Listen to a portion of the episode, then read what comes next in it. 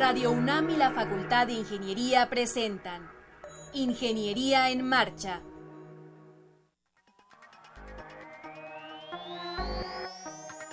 Un espacio dedicado a la divulgación del quehacer de la Facultad de Ingeniería.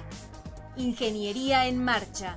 Le informamos sobre las innovaciones tecnológicas y de investigación. Orientamos en temas de autoconstrucción. Presentamos la cultura y las artes y compartimos nuestras victorias en el deporte. Ingeniería en Marcha. Un programa pensado para vincularnos con usted. Ingeniería en Marcha.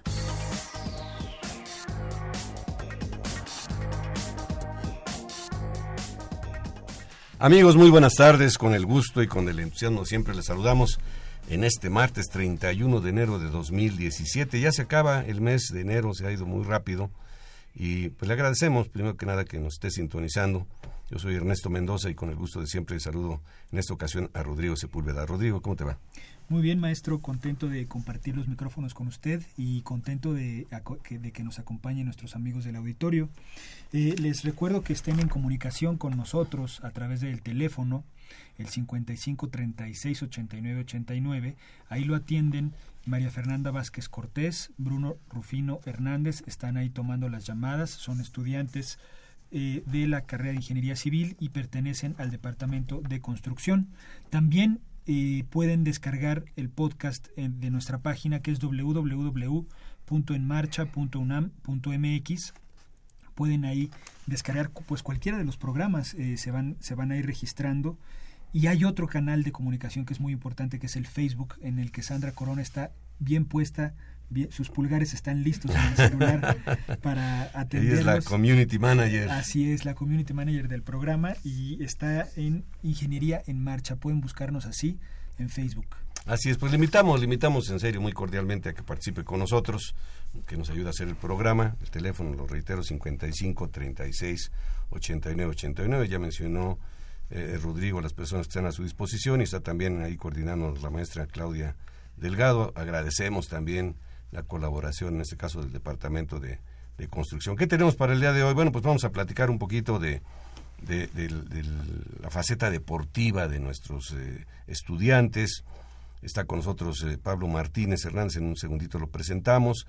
Luego vamos a hablar o presumir pues de los premios que también nuestros alumnos logran, no solamente en el ámbito nacional, sino internacional. Estará con nosotros Alejandra Campos López, quien recibió un premio a la excelencia académica.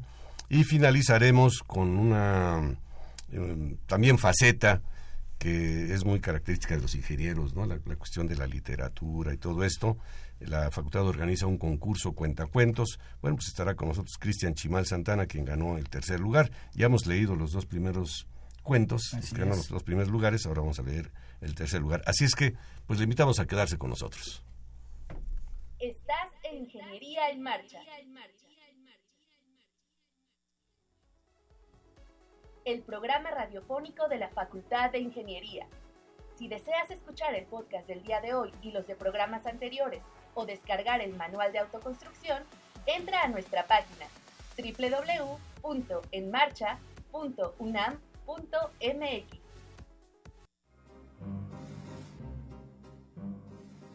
Para conocer las novedades editoriales que se publican en nuestro país, no te puedes perder la Feria de los Libros. Escúchalo todos los lunes a las 14 horas por el 860 de AM.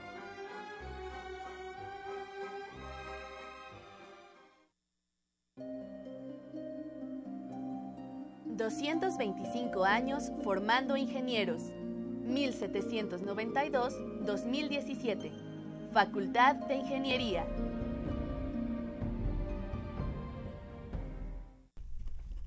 Bien, como le comentamos hace un momento, está con nosotros Pablo Martínez Hernández. Pablo, buenas tardes. Hola, muy buenas tardes. ¿Cómo están? Muy bien, muy bien. Pues contentos de estar eh, aquí con nosotros en el en el estudio. Pablo, para nuestro auditorio, es estudiante de la carrera de Ingeniería Mecánica, octavo semestre, o sea, ya... Sí, ya casi, casi, casi tocas la orilla, hablando en términos de natación.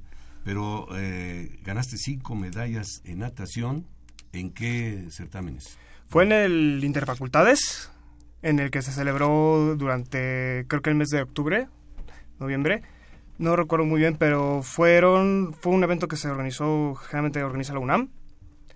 Son, gané las cinco medidas que fueron las del 50 libre, 100 libre, 100 mariposas, 50 mariposas y 50 dorso. Se dice fácil, No, ¿verdad, son- Rodrigo? Sí, no, es, es una, una un- supongo que tiene un trabajo atrás muy, muy importante. ¿Dónde entrenas? ¿Cómo funciona eso? Bueno, pues yo he entrenado en muchos lugares. Actualmente estoy entrenando con el profesor Juan Carlos Carvajal y el profesor Isaac Viveros. Me dedico, bueno, estoy más tiempo con Juan Carlos ahorita. Entreno en la alberca olímpica de CEU y generalmente entreno de 3 a 7 de la tarde. Por ahí más o menos también entreno algunas veces en las mañanas. Hago sesiones de gimnasio, por así decirlo. O de lo que me o sesiones que me digan mis entrenadores en ese momento que son Oye, necesarias. Pero de 3 a 7 te refieres diariamente. Así es. Bueno, lo- menos los sábados, que los sábados son de 12 a 2. Pero también hay entrenamiento. Sí, también es entrenamiento. El único día que descansas es el domingo. O también el domingo hay entrenamiento. Pues no, generalmente está planificado de esta manera de que los domingos descanse. De lunes a sábado. ¿A qué edad empezaste a nadar, Pablo?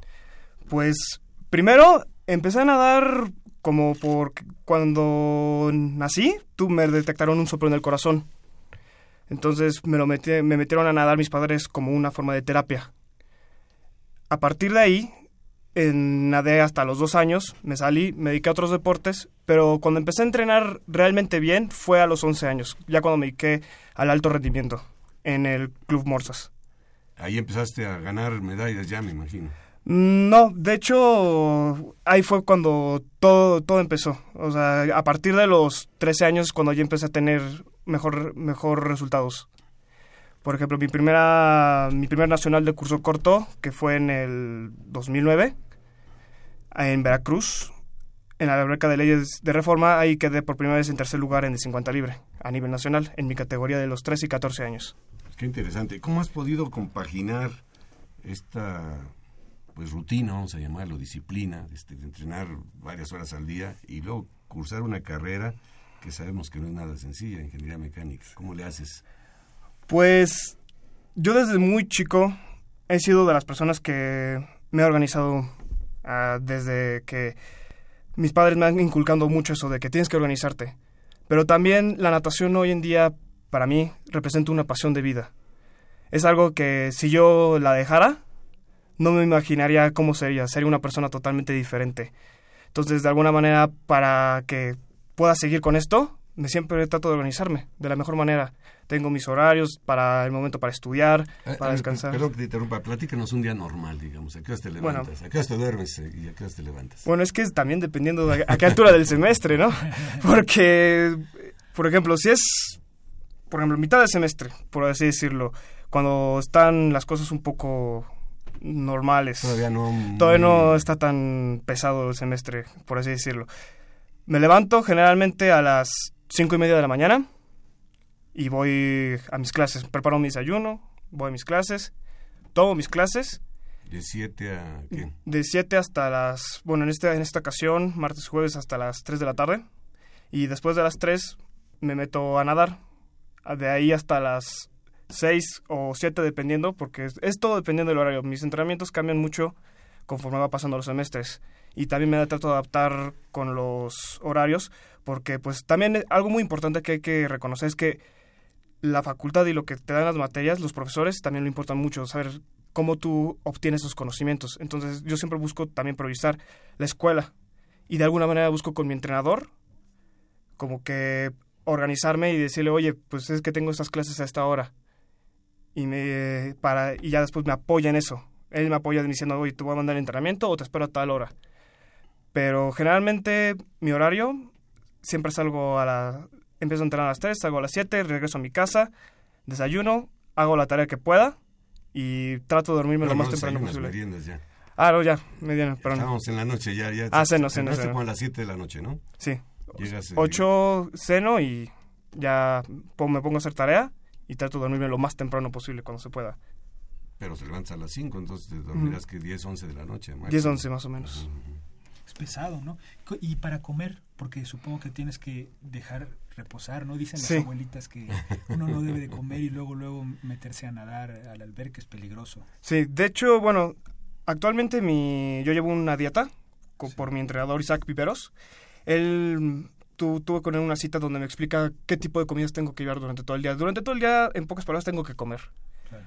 Tengo que desayunar muy fuerte, tener un pequeño lunch a partir de las 10 de la mañana.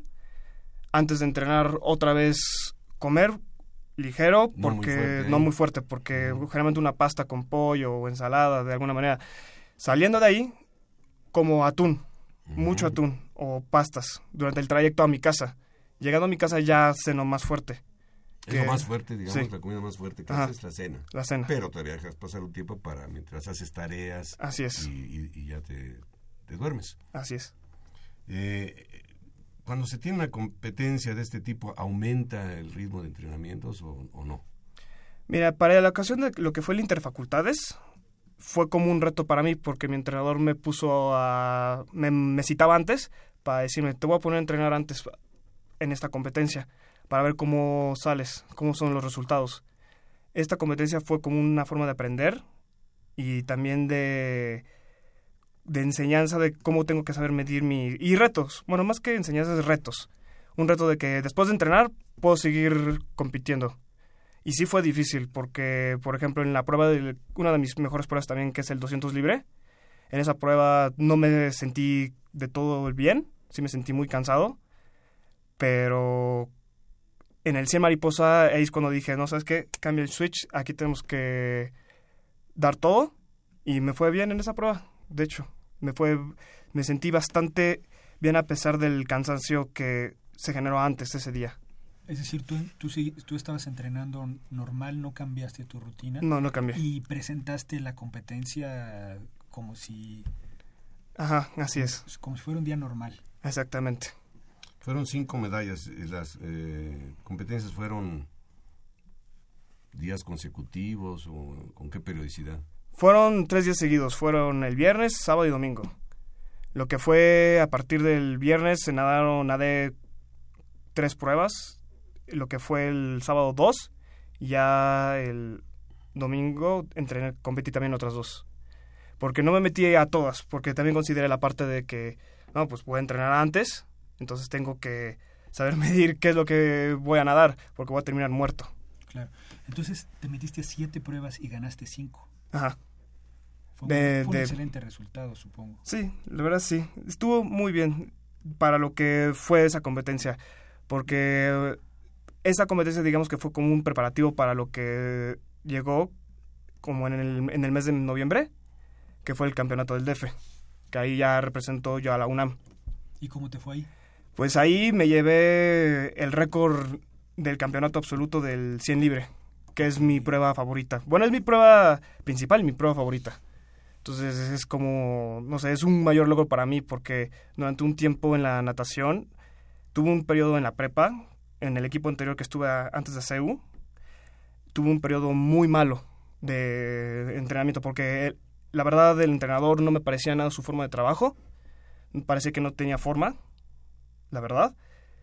Pero después cuando llegué, de hecho cuando llegué a la facultad pensaba en retirarme, pero conocí al profesor Raúl Porta, que pues que me apoyó demasiado en ese aspecto, que en paz descanse. Fue una persona que me inculcó mucho los valores de tienes que saber hacer lo mejor, la mejor versión de ti todo el tiempo, sin descuidar nada de lo que haces. Y cuando entré, de hecho hubo una ocasión que en la materia de termodinámica había reprobado todos los exámenes parciales, porque me- la verdad es una materia complicada. Y me dijo, ¿sabes qué? Tú regresas aquí cuando pases el final. Cuando hayas acreditado esa materia. Ajá. Entonces, gracias a él también he podido saber equilibrar mejor la parte de la carrera que es, si es una carga muy pesada, y la natación.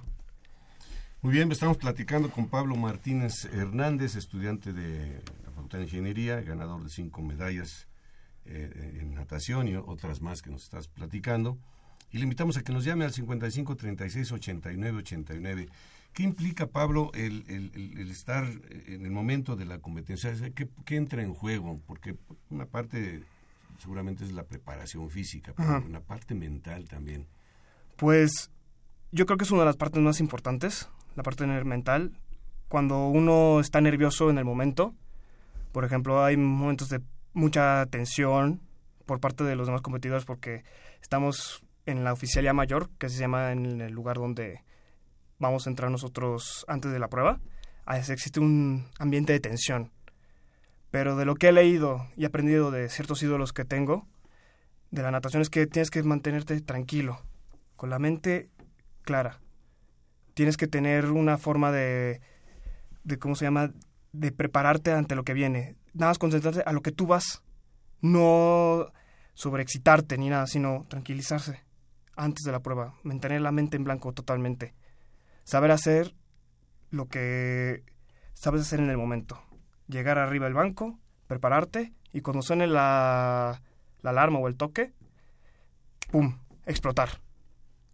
Se dice fácil, pero no ha de ser no, tan fácil. No, sí, sí es algo que pues sí cuesta trabajo dominarlo, pero pues de alguna manera sí, sí, ha- sí me ha tomado tiempo en saber dominar ciertos aspectos de mí. Por ejemplo, yo que he tenido muchos los problemas de que me sobreexcito. O sea, me pongo, me estoy en el carril, me pongo ah, bien de manera coloquial diciéndolo muy loco, así me hago notar mucho. Pero después de cierto tiempo y después de aprender, Te eh, concentras en lo tuyo. ajá, a lo mío. Hablaste de tus ídolos. ¿Quiénes son tus ídolos?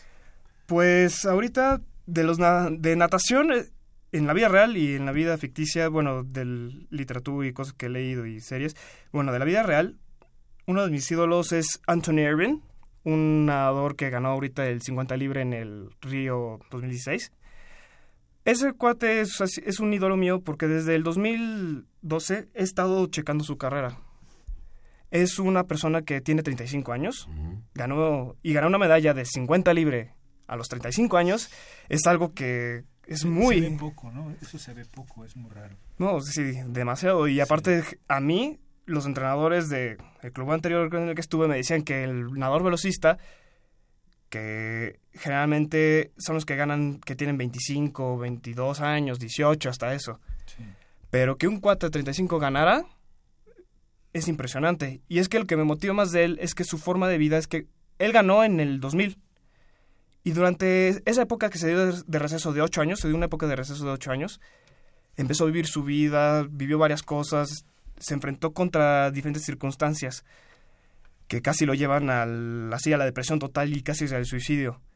Pero cuando se recuperó por la natación y siguió entrenando, llegó a este gran resultado que vivió en, en- en Río. Y pues yo como tomo como eso, sino que, por ejemplo, yo saliendo de la facultad, quizás me voy a retirar de nadar durante un tiempo, pero para poder restablecer bien mis cosas de la vida.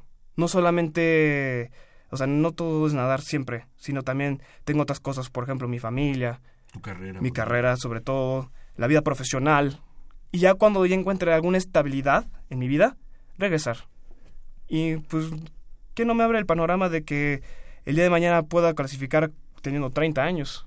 Claro, si alguien ya lo hizo. Si alguien ya lo hizo, ¿por qué yo no?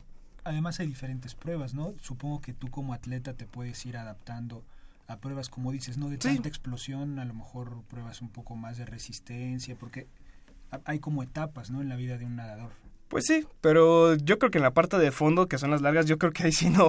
No- mis no- compañeros no me conocen, mis compañeros me conocen y creo que no. De hecho, es más, cuando ya tenga 30 años voy a, voy a decir 300 metros nadando, ¿sabes qué? Voy a decir mis cosas, le voy a decir a mi entrenador, ¿sabes qué? Charlie, yo me voy de aquí, me levanto y me voy para allá, paso con de aquí. O 10, 400, digo, no, ¿sabes qué? Yo me voy de aquí. ¿Qué, qué papel consideras debe jugar el, el deporte en la formación integral, digamos, no solamente de los ingenieros, de cualquier ser humano? Bueno, yo creo que primero es la forma de para poder resolver problemas y situaciones de estrés. Muchas de las cosas de que le agradezco la natación es que me ha podido sacar adelante de varias situaciones sentimentales, personales y también de la facultad. Si no hubiera sido por ello, mucha, si no hubiera sido por la natación, así decirlo, yo no me sentiría cómodo conmigo mismo. Una ya forma parte de ti. Sí, es una forma de, es mi forma de vida y mucha gente me dice, no, pues ¿cuándo vas a dejar de nadar? Que no sé qué, o, o me encuentro amigos viejos, oye Pablo, ¿qué onda? ¿Cómo estás? ¿sigues nadando? Y les digo, sí, sigo nadando. Y dije, pero ¿cuándo te vas a retirar? No, yo jamás me voy a retirar. Se extrañan como Yo me voy a retirar. Hasta bromeo a veces diciendo de que yo me voy a morir nadando el 100 libre siendo máster de 80 años. Así, voy a llegar después del 100 libre, voy a ver mi tiempo bien, hice mi mejor marca y ahí acaba. qué bueno, Pablo, qué gusto platicar contigo, te felicitamos realmente. Y pues el tiempo se va muy rápido, ya se nos acabó el tiempo para ¿Tan rápido? y, eso que no estamos en los 100 planos, ¿eh? aquí no hay planos, ¿verdad? No, 100 metros libre. De verdad, te felicitamos, te felicitamos y, pues que tú te conviertas en un ejemplo para tus compañeros, para la gente que te rodea, que eso es muy importante, siempre tener a, alguien a quien uno quisiera emular y en este caso pues tú estás enfocado en alguien y has hecho, no, no te has quedado nada más en en que sea un plan o una idea, sino lo has puesto en práctica y están los resultados. De hecho, a mis muchachos, a mis, bueno, a mis niños, a mis hijos, pues así les digo, de la natación, porque yo soy como de los más grandes de allá, que entreno con ellos y así trato de inculcarles de que todo se va a poder. Que a mí me decían cuando iba a entrar a la facultad, no, sabes que ya no vas a poder nadar. Pero ahorita... Has demostrado que sí se puede. Es que sí se puede. Y le tengo que mostrar a los muchachos que la carrera que sea, que sea, si tú realmente quieres la, que, o tienes la, la disposición de seguir haciendo lo que más te gusta, lo vas a seguir haciendo. Quizás te, vas, quizás te vas a dar un receso, pero se puede. se puede. Después puedes regresar y puedes regresar con más fuerza. Hazlo y hazlo con dedicación. Muchas gracias, Pablo. Muchas gracias, felicidades. Gracias, gracias. Estás en Ingeniería en Marcha. el programa radiofónico de la Facultad de Ingeniería. Si deseas escuchar el podcast del día de hoy y los de programas anteriores o descargar el manual de autoconstrucción, entra a nuestra página www.enmarcha.unam.com. Para conocer las novedades editoriales que se publican en nuestro país, no te puedes perder la Feria de los Libros. Escúchalo todos los lunes a las 14 horas por el 860 de AM.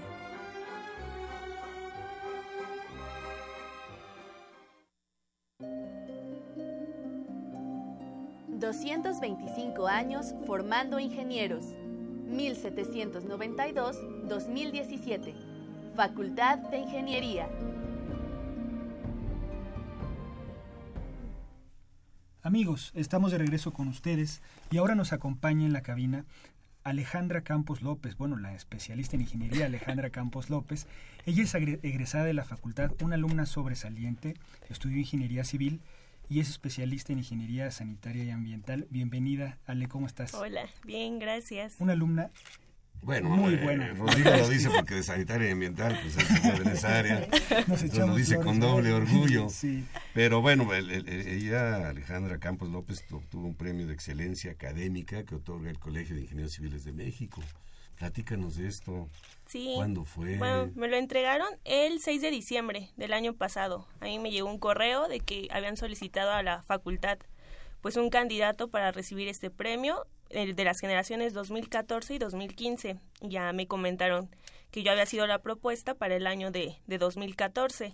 Entonces que sí podía ir a recibirlo y pues fue la ceremonia el 6 de diciembre y la verdad todo fue muy padre, las felicitaciones de, de los ingenieros e inclusive me tocó dar el, el discurso de las generaciones de dos escuelas del área metropolitana de más alto promedio y en ese caso a mí me tocó dar el de esas generaciones. No, pues qué agradable experiencia. Eh, hace rato platicábamos con alguien que ha destacado en el deporte. Tú has destacado, entre otras cosas, en la excelencia académica. Yo siempre digo a los alumnos, fíjense en, en, los triunfadores. Por ahí hay un libro que algún día traeré el, título del autor que se llama de, de, Outliers, los fuera de serie. O sea, cómo alguien fuera de serie, que tú eres una fuera de serie, ha logrado llegar ahí. Platícanos un poquito de tu trayectoria.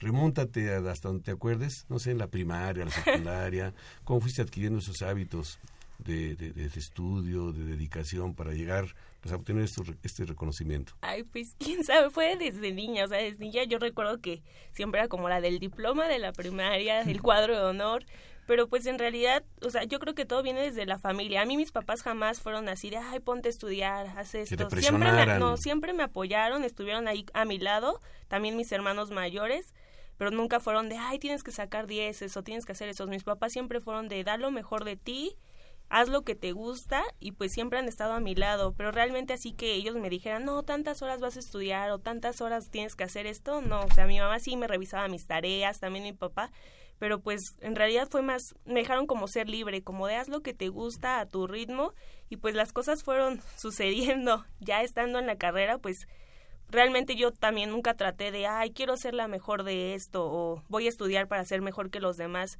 Simplemente pues yo creo que le iba agarrando el gusto a la carrera y pues cuando algo te gusta, realmente no, no se te hacen difíciles las cosas. Claro, y, y, yo creo que sí, eh, aunque tú digas que no querías ser la mejor, pues se nota. No, y la palabra clave que, que, dice Alejandra, porque le gusta. Exacto. O sea, cuando uno hace algo que le gusta, que no lo ves como obligación, pues lo haces con, mayor dedicación y vas a obtener mejores resultados. Lo platicábamos el otro día que hablábamos de la lectura, ¿no? Cuando te dicen, tienes que leer este libro, ay, como que ya pones una barrera. Pues. Pero si lo tomas, si tomas ese libro y lo empiezas a leer porque te gusta, lo vas a disfrutar en lugar de sufrirlo. Eh, estudiaste ingeniería civil. ¿Qué te dio por estudiar ingeniería civil? ¿En qué momento decidiste que ibas a Ay, ser ingeniería es civil? Muy chistoso. Mi papá también es ingeniero civil.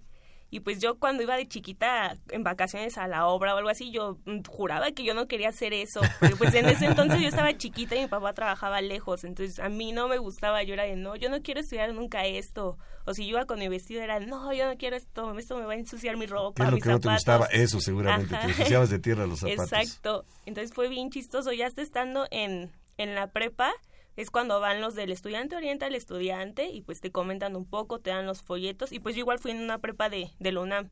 ¿En qué Pues prepa estuviste? En la 9. En la 9, Sí. allá por este Plateros. 18 de ah, no, no, en Ajá, Insurgentes sí. está, sí, sí, sí, sí. en esa. Y ya ahí fue donde yo, yo estaba en área 1 y pues yo estaba decidida por telecomunicaciones. Y, pero a mí siempre me llamó la parte de ambiental. La parte de ambiental era lo que a mí me gustaba y cuando fueron y pues van los estudiantes, ahora sí que fue como, yo platiqué con un chico y pues me empezó a decir como no, mira, ingeniería civil tiene eso, porque yo asociaba como, ay, todo es construcción, todo es solo eso. Me dijo, no, hay todas estas áreas de hidráulica, de ambiental, y pues yo vi lo de hidráulica y pues también dije, ay, eso se ve muy padre. Y pues la parte de ambiental, y pues ahí fue donde dije, ay, no, esto es lo que a mí me gusta, esto es lo que yo quiero estudiar. Y yo les dije a mi familia así, de, no, pues ya decidí, voy a estudiar ingeniería civil. No, tu Te dijeron, papá no, se que da no. cuenta con- No, que no, yo creo que sí, mi papá se puso muy feliz Como también. un pavo real. Sí, también mi mamá. Y pues eso fue lo que me ayudó y la verdad yo creo que no me arrepiento de, de haberla estudiado. Es una carrera que a mí en todo momento me, me está gustando mucho. Alejandra, un, un brinco, un paso, un enfrentamiento, ¿cómo llamarle? De bachillerato a la licenciatura siempre se ha manifestado. ¿Cómo te fue a ti en ese aspecto? Pues hasta eso yo no sentí tan feo el cambio. Generalmente, o sea, como que sí te dicen mucho de que la prepa sí va un poco más pesada porque llevas, creo que 12 materias llevábamos al, al año. Entonces llegué a la carrera y fueron cinco materias, me parece, el primer semestre. Y pues lo, lo padre es que pues llevas ahí cálculo diferencial y pues era una parte que en la prepa yo ya había estudiado. Pero llegando a la de álgebra, o sea, sí había cosas que, pues, temas que yo no había visto. Realmente sí, sí había cosas que, pues, sí me costaron. Pero pues lo padre de ahí es que a mí desde el primer día conocí a uno de mis mejores amigos que hasta ahorita pues sigue siendo mi mejor amigo y el primer día lo conocí y desde ahí nos hemos apoyado. Cosas que yo no entendía, él me las explicaba, cosas que él no entendía, yo le ayudaba. La verdad pues eso es una de las cosas que tiene la facultad y que es muy padre, que siempre agarras un grupo de amigos que van a estar apoyándote. Y pues siempre íbamos de la mano de eh, apoyándonos, ayudándonos, explicándonos. Y pues sí, sí fue un cambio, sí sientes, en realidad, porque yo cuando entré a la carrera, yo todavía vivía con mis papás en Cotitlán Izcalli, entonces me tenía que Desplazar, ¿no? desplazar exactamente, eran dos horas, y pues más que nada eso fue lo que yo resentí, como el tiempo que tenía que hacerme, y pues eso fue a mí lo que más me costó al inicio. Ya después me cambié, bueno, hasta quinto semestre fue que ya me cambié. Yo la verdad eh, les- le confieso al auditorio que Alejandra fue mi alumna y, y sí me, me apoyaba mucho yo en, en revisar primero sus trabajos para tomarlo como Lo tomabas como parámetro para y ya los me, demás. me facilitaba el trabajo, la verdad, porque veías algo así bien hecho. Sobre todo, yo creo que una característica de, de- de tu trabajo es que era un...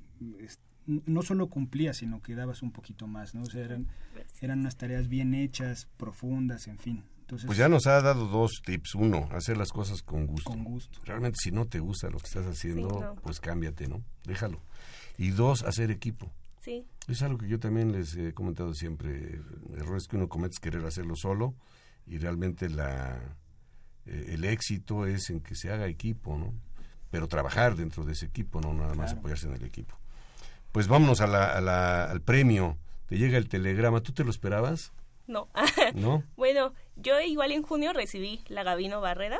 El año pasado igual me llegó por correo, pero pues sí te toma por sorpresa porque pues ya te llega un tiempo después de que saliste de, de la escuela. Y pues igual cuando me llegó el correo del colegio, o sea, yo estaba muy tranquila y ya cuando lo leí, o sea, yo sí me emocioné y le hablé luego luego a mi mamá de, ay mamá, me llegó este correo y también mi mamá se emocionó mucho. La verdad yo no me lo esperaba, pero pues ya cuando leí el correo, pues sí es algo que, que me puso muy feliz. Pero además, eh, no solo recibiste el premio, sino te nombraron para, Ay, para sí, que para tú dar el, Sí. el dieras el discurso. mensaje. ¿De qué hablaste en tu discurso? Pues yo más que nada quise agradecer a mi familia por estar ahí a mi lado y pues lo que yo sí quise transmitir es que independientemente de la escuela que fuéramos, porque pues estábamos del Poli, del UNAM, de la UAM, pues todos somos ingenieros civiles y tenemos la responsabilidad pues de devolver a este país lo que nos ha dado en nuestra educación más ahorita, ¿no? Que pues estamos en tiempos tan difíciles y regresarle a la nación y pues apoyar porque pues un ingeniero civil tiene muchas áreas de oportunidad para el trabajo y pues siempre debemos pensar en, en aportar algo a nuestro país, sea desde una carretera, infraestructura, estar en gabinete, fue lo que yo quise transmitir, siempre preocuparnos por, por mejorar este país que tanto nos ha dado. Y luego decidiste estudiar una especialización. Sí, la cursé inmediatamente que, que terminé la, la carrera, entré a la especialidad de ingeniería sanitaria, porque pues a mí me gustaba más lo de ambiental Claro. y no había llevado, pues ya llevábamos pocas materias como de, de esa área y pues yo tenía la espinita y ya cursé la especialidad. ¿Ya la terminaste también? Sí, ya ¿Cuáles la son tus planes inmediatos en el Estoy en la académico? maestría. Ahora ya estás en una maestría, Sí. en, también en esa línea, Este sí, pero estoy ahora en el poli, en, ambi- en ambiental. en ambiental. ajá. Pues está muy bien, Sí. o sea, somos instituciones este, Hermanas. hermanas, Sí. y, Claro. Nosotros tenemos muchos estudiantes del Politécnico también. Sí. Creo que te va a haber otra perspectiva. ¿Nunca has pensado en estudiar en el extranjero? Pues sí, sí tengo la, la espinita. De hecho, yo para la maestría en mi último semestre quiero aplicar para una estancia en, en otro país. Y pues espero ¿Has que pensado en algún sí. país en Me especial? gustaría Canadá. Bueno, está relativamente cerca. Tengo entendido, Rodrigo, este, que, digamos, el país que lleva la punta de lanza es Francia, ¿o no? Al día de hoy. En medio ambiente es uno de los que llevan. Canadá también está muy bien. Canadá, Francia son dos de los países más importantes en, en tecnología ambiental, en medio ambiente. Es un, yo creo que es un buen, una buena opción para que te vayas a Canadá. Está bien. Se preocupan bastante, tienen muchos centros y demás. Sí. Oye, Alejandra, y, y, ¿y tú cómo te ves, digamos, en unos cinco años? ¿Qué te gustaría estar haciendo? Pues me gustaría estar trabajando, o si acaso tal vez igual, pues haciendo un doctorado todavía. No decido bien esa parte. La verdad, pues sí, me gustaría trabajar. De entre la especialidad y la maestría trabajé un tiempo, pero no era tanto en el área de ambiental. Y yo tenía la espinita de, no, es que a mí me gusta lo de ambiental, yo quiero pues de eso. No era tanto como capricho, era de, pues yo dije, si algo voy a hacer toda mi vida, pues que, que sea lo que me gusta. Y ahí decidí. Oye, ¿cómo te sentiste con el cambio de institución o de sistema, no sé cómo llamarle, ¿no? De pasar de la universidad al poli. ¿Cómo te sentiste tanto de cómo te había preparado nuestra escuela y luego me- enfrentarte a una escuela pues diferente, ¿no? Con un estilo, un enfoque diferente. Sí, sí, sí, hay cambio. Bueno, para empezar, yo desde el primer día que llegué me perdí, porque pues yo no conocía Ya, ya Zacatenco. vi- ya habías vivido todo, Sí, en todo el tiempo en. Pero pues la verdad, o sea, creo que es lo padre. Yo desde el inicio que llegué jamás hubo un rechazo de compañeros de que te dijeran, ay, no, ella no, o sea, yo para igual, ¿de dónde puedo tramitar eso? Siempre me dijeron, ah, te acompañamos. ¿O dónde voy a hacer eso? Porque pues igual entré a cursar el francés en el CENLEX allá y pues igual les pregunté, no, ¿y dónde está ahí cómo hago esto? Y siempre me apoyaron. Y en realidad pues en las materias y, y todo eso de programas pues sí, somos muy, muy parecidos y la forma de trabajo es igual. Similar, lo que yo sí me di cuenta, al menos es en la carrera, que pues sí se nos procura un poco más en UNAM todas las materias de sociales y como de proyectos. Ahí pues comparando con unos compañeros, ellos no llevan tantas de esas materias, llevan un poco más las materias técnicas, pero en realidad pues los dos, las dos instituciones preparan igual de bien a los, Claro. a los ingenieros. Bien, pues estamos platicando con Alejandra Campos López, ingeniera civil, especialista en sanitaria y ambiental. Y le invitamos a que nos llame 55 36 89 89. Agradecemos la llamada del señor Jorge Flores Martínez. Le vamos a contestar por teléfono. Él pregunta una acción técnica de autoconstrucción. Con todo gusto, llegando al, a la oficina le llamamos. Nos dejó por aquí su teléfono. Déjenme ver. pues parece que no lo dejó. Le pediríamos que nos llame nuevamente para poderle llamar nosotros, devolverle la llamada y informarle sobre lo que nos está preguntando. Eh, decías cuando te presentábamos que no, tu fuerte no es el deporte. No. Pero sí haces deporte, ¿no, Alejandra? Pues O muy poquito. no mucho. ¿No? No, ya, ya recientemente ya hemos, bueno, he tratado de, junto con mi novio, pues ya empezar a caminar más, todo eso, pero no, sí, la verdad, no. Pero de manera formal no. No, ¿Qué, pero- qué te llama la atención en esta área? Del deporte, pues yo de chiquita hice natación, pero pues a mí me tocó hacer más natación porque lo hacían mis hermanos. O sea, mis hermanos siempre sí han sido más de deporte, mi hermana sí como que no era el fuerte, de hecho cuando fue que me dieron la Gabino Barrera, mi hermana bromeaba conmigo que nunca gané una medalla en deporte, pero había ganado una en la escuela. Entonces siempre, o sea, de chiquita sí hacía como los deportes que hacían mis hermanos, pues yo los hacía. Pero pues ya de grande sí, o sea, en la prepa llevaba natación, pero ya llegando a la facultad sí, no hice nada de deporte y lo resentí después, porque pues sí cuando vas en la carrera es de comes lo primero que tienes a la mano, Claro. comes todo eso y pues llega un punto en donde sí empiezas a resentir tu cuerpo y ya fue ahí donde ya de no, pues hay que empezar a hacer más actividades, no sé, empezar a correr en las islas o algo así. Entonces hubo un punto en donde mi novio y yo sí dijimos, comíamos en especialidad, no, y hay que empezar a cuidarnos más porque igual era de que comíamos el taco de canasta de afuera de la facultad, ajá. El mollete, sí, lo primerito que encontrábamos El ahí en el pasillo, sí, en el pasillo. Pero pues no, sí, sí hay que hacer deporte. Claro. Hay que hacer deporte. Alejandra, ¿te, te interesa la docencia? Di, bueno, apoyé yo en el laboratorio de hidráulica, dando este pues las clases de, de laboratorio. Ajá, estuve, bueno, inicié ahí mi servicio social y ya después estuve un año y medio dando laboratorio de, a mí me tocó dar básica, canales e hidrología. Y la verdad a mí sí me gustó mucho, también fue una etapa que yo disfruté porque pues tanto la maestra Nicté como maestro Maya y la maestra Adriana Cafagui siempre nos apoyaron porque yo estaba en la especialidad en ese momento. Y siempre procuraron de pues tu horario de 10 horas que no interfiera con la escuela, siempre apoyaron, pero la verdad era una una parte que sí me gustaba a mí mucho porque pues podrías hablar con compañeros que pues eran unas generaciones más chicas que tú, darles como consejos.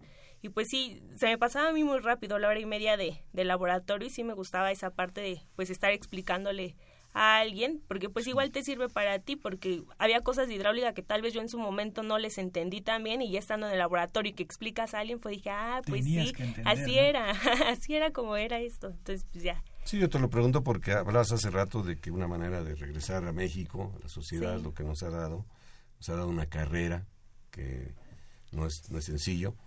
Bueno, pues también es una manera de regresarle a la UNAM, sí, que con tu experiencia, con ahora con tu especialización, la maestría, el doctorado, pues el día de mañana le dediques unas horitas a dar Sí. una clase, cuando menos una clase. Si no es que en un programa de, de posgrado, por ejemplo, ¿no? ya como profesora de carrera de la universidad. sí, sí me gustaría. Ahí ponlo dentro de tus planes. Sí, Pues qué bueno que estuviste con nosotros. eh, nos da mucho gusto que hayas recibido el premio, que hayas hablado a nombre de la universidad, ¿no? Eh, ante los estudiantes que además son los sobresalientes de toda la parte central eh, del país. Y pues felicidades. gracias. Y bueno, los micrófonos están abiertos. Cuando cuando hayas cuando tengas algún logro, comunícate con nosotros para Y te deseamos mucho éxito, Alejandra, Alejandra Campos López, Gracias. orgullosamente egresada de la Facultad Sí. de Ingeniería de la UNAM. Orgullosamente. Enhorabuena, felicidades. Gracias, por estar con nosotros. No, gracias a ustedes. Bien, pues vamos a, a seguir adelante con... eh, tenemos ahora la parte de la, de la literatura, ¿no? Sí, La- en la unos parte momentos del- más. eh, del concurso Cuentacuentos. El concurso Cuentacuentos es un concurso que convoca la Facultad de Ingeniería. Había sido tradicional para los alumnos, pero hace ya un par de años que lo abrieron a los profesores. Yo me he inscrito por ahí, no he tenido éxito, pero bueno, el placer de participar, ¿no? Claro. Así es que en un segundo más tendremos por aquí al ganador del tercer lugar del concurso Cuentacuentos.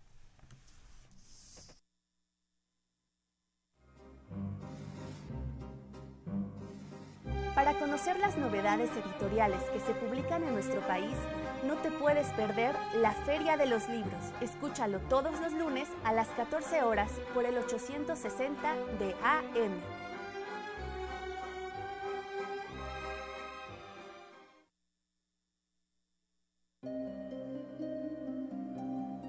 ...225 años formando ingenieros... ...1792-2017... ...Facultad de Ingeniería... Estás en Ingeniería en Marcha. El programa radiofónico de la Facultad de Ingeniería. Si deseas escuchar el podcast del día de hoy y los de programas anteriores o descargar el manual de autoconstrucción, entra a nuestra página www.enmarcha.unam.mx. Bien, ya está con nosotros Cristian Chimal Santana, quien nos va a platicar, eh, más bien nos va a leer su cuento, el cuento que ganó el tercer lugar del concurso Cuentacuentos, se llama El Querubín de Piedra. Buenas tardes, Cristian, qué bueno que estás aquí con nosotros. Buenas tardes, ¿qué tal? Es un gusto estar aquí. Bienvenido, Cristian. ¿Qué carrera estás estudiando? Estudio Ingeniería Industrial, tengo 21 años y voy en sexto semestre. Sexto semestre. Sexto semestre. Sexto semestre, muy bien. Eh, ¿Qué te dio por inscribirte en el concurso Cuentacuentos? ¿Ya tienes experiencias previas? ¿Te gusta escribir? Para nada, no escribo para nada. De hecho, fue muy curioso porque escribí cuento una noche antes, en una hora, hora y media. ¿En serio? Sí, me iba a meter porque la profesora de una materia nos daba un punto extra. Yo no escribo, entonces dije... O sea, la maestra fue la que los invitó a que Sí, se sí, dijo, si llegasen a ganar el, el concurso, que lo vimos imposible, se tienen un punto extra en mi materia. Dije, ay, qué padre, pude intentar, ya hice el cuento. Digamos que eso fue el mismo día que escribiste o un día antes. Fue un día antes, una noche antes. Así dije, tengo una hora libre, o sea, voy a escribir el cuento. y empezaste a cavilar sobre qué Sí, tengo amigos civiles, ingenieros civiles, que me contaban lo que pasaba en las obras. Dicen que a veces había como que muchos accidentes en, en construcciones, entonces, pues de ahí me inspiré, sobre todo de, de mis amigos civiles. ¿Y a qué horas empezaste a escribir? Eh, le digo, fue una noche antes, como a las 9 de la noche, y acabé como a las 10, 15, algo así, 10 y media. Nada más revisé que no estuviera tan mal escrito. y- Bueno, pues ahí descubriste entonces una, una habilidad que a lo Sí, mejor no conocías, ¿no? Porque además la competencia, entre, sobre todo entre alumnos, es durísima. Fueron ¿no? más de 100 cuentos los que se recibieron. se Sí, muchísimo. después me espanté porque conocí, bueno, me contaron amigos que ellos habían participado dos, tres años, y decían que nunca, ni siquiera los mencionaban. Y dije, wow, yo, yo quedé como tercer lugar, qué padre. Y es que no es que escriba, me gusta leer mucho. Eh, de hecho, por- vivo muy lejos de la escuela, como a dos horas y media, tres horas. Entonces, ¿qué hago en ese, ese tiempo? Pues me pongo a leer. Me pongo a leer este... Y eso te ha, Eso es lo que te da, ¿no? te ha dado te la da capacidad para escribir. escribir. Sí, parece. Bueno, pues vamos entrándole al cuento. El querubín de piedra se llama. Si haces favor de leerlo para el auditorio. el querubín de piedra y dice así. Cuando nos mudamos de casa no sabía cómo tomarlo. No era el tipo de niño que podía echar sus cosas en una maleta e irse sin más. Mucho tiempo extrañé a mis amigos de la escuela, el parque de enfrente en el que jugaba y nuestra casa naranja con el peral torcido en el centro del patio. Todo eso era el único lugar al que pude llamar mi hogar. Más fuerte fue el hecho de que mi papá, a que poco puedo recordar ya, se hubiese ido meses atrás al extranjero y nos dejara mamá y a mí solos en un mal tiempo. Fue ella la que decidió que lo mejor sería vivir en casa de mi tía Lourdes. No tenía nada que reprocharle. Mi madre siempre vivió de sacrificio en sacrificio para darme la vida más decente que pudo. No conseguí hacer muchos amigos en la escuela tampoco. No sabía si era por mis zapatos ortopédicos, el suéter marino que mi tía Lourdes me tejió, o el hecho de que no podía decir una palabra sin que se rieran de mi acento capitalino. Eran todos en ese pueblo los que tenían acento, no yo. En ese entonces, mi madre llegaba tarde de trabajar en la tienda de mi tía Lourdes, y yo pasaba todas las tardes después de clases solo con mis juguetes y revistas. Noté que estar en casa me deprimía, así que comencé a caminar fuera del pueblo, buscando escapar de la tensión que la nueva casa me producía. ¿Funcionó? No tardé mucho en encontrar un terreno a media hora del pueblo, lleno de frondosos árboles y pasos realmente verdes. El lugar estaba cercado, pero para un niño de mi edad era fácil entrar por debajo de la reja. Había una paz dentro que me consolaba, y desde ahí la iglesia del pueblo se veía como una postal. No obstante, la tranquilidad no duró mucho. Al mes de descubrir mi paraíso privado, había llegado maquinaria de construcción y un montón de trabajadores dispuestos a construir una plaza comercial en ese lugar. Así que mi calma se convirtió en ruido de excavadoras y mi campo verde se volvió vigas y cemento. no me detuvo a seguir yendo. La verdad es que me entretenía observar la construcción y en un pueblo tan pequeño, sin siquiera conocidos, no había más que hacer. A pesar de que mantenía mi distancia, los obreros notaron mi presencia. Imagino que les extrañaba ver a un niño jugando precisamente allí siempre a las mismas horas porque una vez Raúl se acercó a verme a la hora de su descanso. Oye niño, ¿a quién esperas? Se me hace raro que andes por aquí diario. No, es que me gusta ver la construcción, respondo agachando la cabeza. ¿En serio? me dice mientras ríe. Bueno, pues podrías agarrar una pala y ayudarnos a echar la colada. Raúl era un hombre aún joven, de mirada sosegada. Nos hicimos amigos muy rápido. En sus ratos libres me contaba que con el dinero que ganara construyó una casa a sus hermanos. De cierta forma me recordó a un papá y a su eterna promesa de conseguirnos una vida mejor cuando se fue casi calvo, pero con un copete ridículo que le cubría la, la frente, me sacó de ahí de mala gana. Este no es un patio de juegos, niño, me gritaba, mientras me sacaba jalones. Así que seguí viendo desde lejos en el, en el árbol, pero Raúl, que me había tomado cariño, iba a visitarme en sus descansos, para compartir la comida que le repartían. Un día sentado a la sombra del árbol de siempre, leí el caso de una mujer que tuvo mellizos de distinto padre, en una revista de ciencias. Yo pensaba lo inverosímil que era la historia cuando escuché un fuerte golpe, como el del metal estrellándose contra el suelo. Alcancé a vislumbrar un tumulto de obreros y corrí para ver qué había sucedido. Pero en el camino Raúl me detuvo y me dijo que me fuera a mi casa. Yo me rozaba, pero vislumbré de entre tanta gente al ingeniero Pulido, que caminaba hacia mí sacudiendo el puño y maldiciendo, por lo que tuve que aguantar la curiosidad y evitar problemas. Al día siguiente, a la hora de descanso, Raúl me contó lo que había pasado.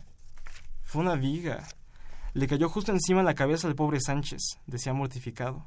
¿Y qué hicieron? ¿Le avisaron a su familia? Ni siquiera supe si tuviera. La verdad es que aquí nos conocemos hasta donde nos contamos. Nos llegó a hablar que tiene una novia, pero ni cómo contactarla. Tampoco nos dijo de dónde era. Y aunque quisiéramos buscarla, no nos dejan. Me han dicho que cosas así pasan todo el tiempo en las construcciones grandes. Muertos, hay siempre. Y, la, lo mejor para los jefes es esconderlos. Pero, ¿qué hicieron con el cuerpo? ¿Dónde lo van a enterrar? No creía en inverosímil situación. Hijo, ni ganas me dan de contarte qué hicieron con el cuerpo. Raúl vacila un poco y continúa. ¿Han traído piedra de río el otro martes? Pues es para hacer un, una fuente en el centro de la plaza. Y como el hoyo ya estaba hecho, echaron al Sánchez, así, sin más. Yo creo que hoy en la tarde traen la cerámica porque les urge tapar lo que pasó. Ese mismo día llegó un querubín de piedra que sostenía un platón encima. Lo pusieron al centro de la fuente. Ya no frecuentaba tanto la construcción, no me sacaba de la cabeza aquella escena que nunca vi, y el golpe seco que escuché se repetía en mi mente como una incesante retaíla. Una noche soñé que me enterraban vivo debajo de una fuente con ángeles de piedra. Raúl tampoco ya era el mismo. Cuando hablábamos lo sentía preocupado, absorto en sí mismo, y todo el tiempo hablaba de querer volver a su tierra. Vivía con un gran miedo ahora que le habían asignado el trabajo que Sánchez hacía. Yo dejé de visitarlo. Semanas después, una noche en que mi mamá llegó del trabajo, me comentó inquieta que los de la construcción bajaron al pueblo buscando con prisas vendas y alcohol, que en la plaza que se estaba construyendo hubo un herido, y no había quién ni con qué curarlo. Acabé muy perturbado esa noche, no resistí las ganas de salir a buscar a Raúl. Al día siguiente, y como hacían otros días, caminé hasta llegar a la construcción, y me pasé por debajo de la reja. Esperé que fuera la hora de la comida y me acerqué a buscar a Raúl. Nadie supo o mejor dicho, quiso decirme que había sido de él. Sus amigos incluso fingían que no lo conocían. Angustiado de verdad y decidido, decidido a no irme de ahí sin encontrarlo, fui a, a lo que parecía que las excavadoras habían trabajado. Allí me detuvo jalándome del brazo. Ya te dije, Squinkle, que no te quiero aquí. O te largas una vez o llamo a la policía que te saque, me gritaba el ingeniero pulido. Estoy buscando a Raúl. ¿Sabe dónde está? Le pregunté con lágrimas en los ojos. Tenía miedo de desmayarme por el vacío que sentía en el pecho. Lo corrimos por ratero. ¿O crees que no me daba cuenta que se salía a regalarte la comida que le daban? Ahora, lárgate de una vez si no quieres que te eche a patadas. Me dijo empujándome. Parecía un loco con el rostro rojo de coraje y los ojos desorbitados. Salí corriendo lo más lejos que pude, y al detenerme lloré desesperadamente. Trataba de consolarme a mí mismo creyendo lo que el ingeniero me dijo. No soportaba seguir ahí y tampoco me atrevía a irme. Ese día me quedé hasta tarde esperando en mi árbol a que Raúl, por milagro, apareciera. ¿Cómo, hasta el día de hoy, sigo deseando no haberme quedado? Aún oscurecía cuando ya habían traído más piedras de río y otro querubín sosteniendo un platón encima. Fin. Ay, caray. Muy bonito, muy bonito cuento y, y, sobre todo lo sorprendente de que te llegó la idea sí, o sea, de amigos o colegas ingenieros civiles, ¿no? No es mi área, eh, la verdad. Eh, lo, lo, bueno que es un cuento porque que, que, pasara eso este no se crea, no sería se muy crea. sería muy tremendo no yo no sé si llegue a suceder pero Por ahí me pues contaron que, que, que, sí. que inhumano sí ¿verdad? que fue cierto Sí, que oye cuidado. este cómo te avisaron de que habías resultado Ah, sí. Cristian Pues eh, la convocatoria empezó, era a principios de semestre y la premiación era a finales. Entonces yo no tenía ninguna, una- ninguna esperanza de ganar, ¿sabe? Porque en la clase donde competí era como un filtro. Todos hacían sus cuentos y decidían que, cuál era mejor. Y el mío lo votaron a la, a la primera. Dijeron, no, es que este cuento está aburrido. Ah, o sea tú lo leíste antes en clase o cómo eh, teníamos un equipo, éramos como 8 o 5 en mi equipo, y entre ellos sacábamos un, un cuento, uno, el mejor. Entonces, una chica es un cuento muy. A mí me gustó, porque era una, una hoja. Era muy sencillo, pero pues, tenía su. y lo inscribió al concurso Ella o- también participó. Ah. Y el mío, pues no lo consideraron para nada. De hecho, creo que ni lo acabaron de leer. Entonces, pues no me desanimé. Un amigo me dijo, échale ganas, o sea, mételo el cuento, nada más cambia esto y ya. Y, y sí lo metí a concurso y, y en el momento de la premiación no me la creía. O sea, mi cuento que había sido despreciado en mi clase había ganado el tercer lugar. ¿Qué Dije, cambio le hiciste? ¿En la, en la forma? ¿En el...? Ah, es que como escribí muy rápido, le digo, fue hora y media. Este, simplemente me equivoqué en muchas palabras. o Faltas de ortografía o de redacción. O sea, no es que haya cambiado la historia, la historia se, se mantuvo tal cual. Pero solamente Digamos, era un borrador que entregaste por el tiempo y, y lo, lo afinaste para, Sí, pero para poderlo meter a ¿No concursar. hiciste algún final alternativo? no, no, me- de hecho creo que soy así O muy... sea, dos querubines, dos muertitos, ¿no? Qué Oye. ¿y, ¿y cómo ves esto? ¿Te anima? ¿Vas a seguir participando? ¿Quieres qué has proyectado? Porque, Sí. digamos, la convocatoria es por, por ¿qué será? Agosto, no sé, ¿no? es por ¿Sabes año, Más o menos. es Sí, para el próximo semestre Sí. y yo creo que sí, a ver, a ver qué pasa si le dedico tiempo y me invento una, una buena historia. Oye, qué- ¿qué dijeron tus amigos que habían desechado el cuento? Em, pues no me dijeron nada. ¿Qué, qué les dijiste tú? No, pues que muchas gracias. no, es que el punto era para todo el equipo, entonces ellos maravillados. Ah, sí, no, pues Ajá. estaban felices. No, pero fíjate que también, eh, este, y otra vez refiriéndome al, a la entrevista que hicimos con, con Pablo Martínez, pues cuando te rechazan a algo, cuando tienes barreras, como que eso debe servirte en, en lugar de desánimo, de acicate para seguir adelante, ¿no? Sí, bueno, es que cuando rechazaron mi cuento yo sabía que no le había invertido mucho tiempo, yo no tenía nada en contra, pero pues, cuando veía los, compa- los otros cuentos decía, pues, no está tan no está tan feo no mi es por cuento. nada, pero el mío está mejor, ¿no? Pues está... Pues sí, creer en lo que uno está batalla. creando. Entonces, que es una pieza literaria que ahí está con un tercer lugar, que no es fácil porque eh, comentábamos que son más de 100 cuentos los que se reciben en la categoría de alumnos y en la primera participación que haces. Sí, wow, de verdad que no lo esperaba. yo, eh, pues sí me desanimé bastante, pero un amigo me dijo, y fue lo creo que lo que me motivó porque yo iba a dejar lo de, lo de escribir y dije, lo mío es leer, me gusta mucho leer, eh, pero pues escribir no es lo mío. Y este amigo, te digo, fue el que me motivó. Y sí, le bueno. agradezco. Tenemos una llamada de Guillermina Castillo. Quiere felicitar a Alejandra Campos y a Cristian Chimal. Muchas Te están felicitando. Pues realmente eso es lo más satisfactorio. Claro. Bien, pues muchas gracias, muchas gracias Cristian, Eh, enhorabuena, felicidades, es muy bonita. Después lo van a publicar porque siempre lo hacen y gracias por acompañarnos aquí en Ingeniería en Marcha. Muy amables, es un gustazo. Bien, pues nos vamos, nos vamos Rodrigo. Se acabó el tiempo. Eh, quiero agradecerle el favor de su atención, por supuesto agradecer también la participación de Pedro Mateos en la producción del, del programa, de Sandra Corona en las redes sociales, de Socorro Montes en los controles técnicos. Le enviamos un saludo también a nuestra colega Alejandra Torres y le invitamos a que continúe usted disfrutando la programación musical de Radio UNAM, una programación muy bonita que tiene para ustedes. Hasta pronto. Radio UNAM y la Facultad de Ingeniería presentaron Ingeniería en Marcha.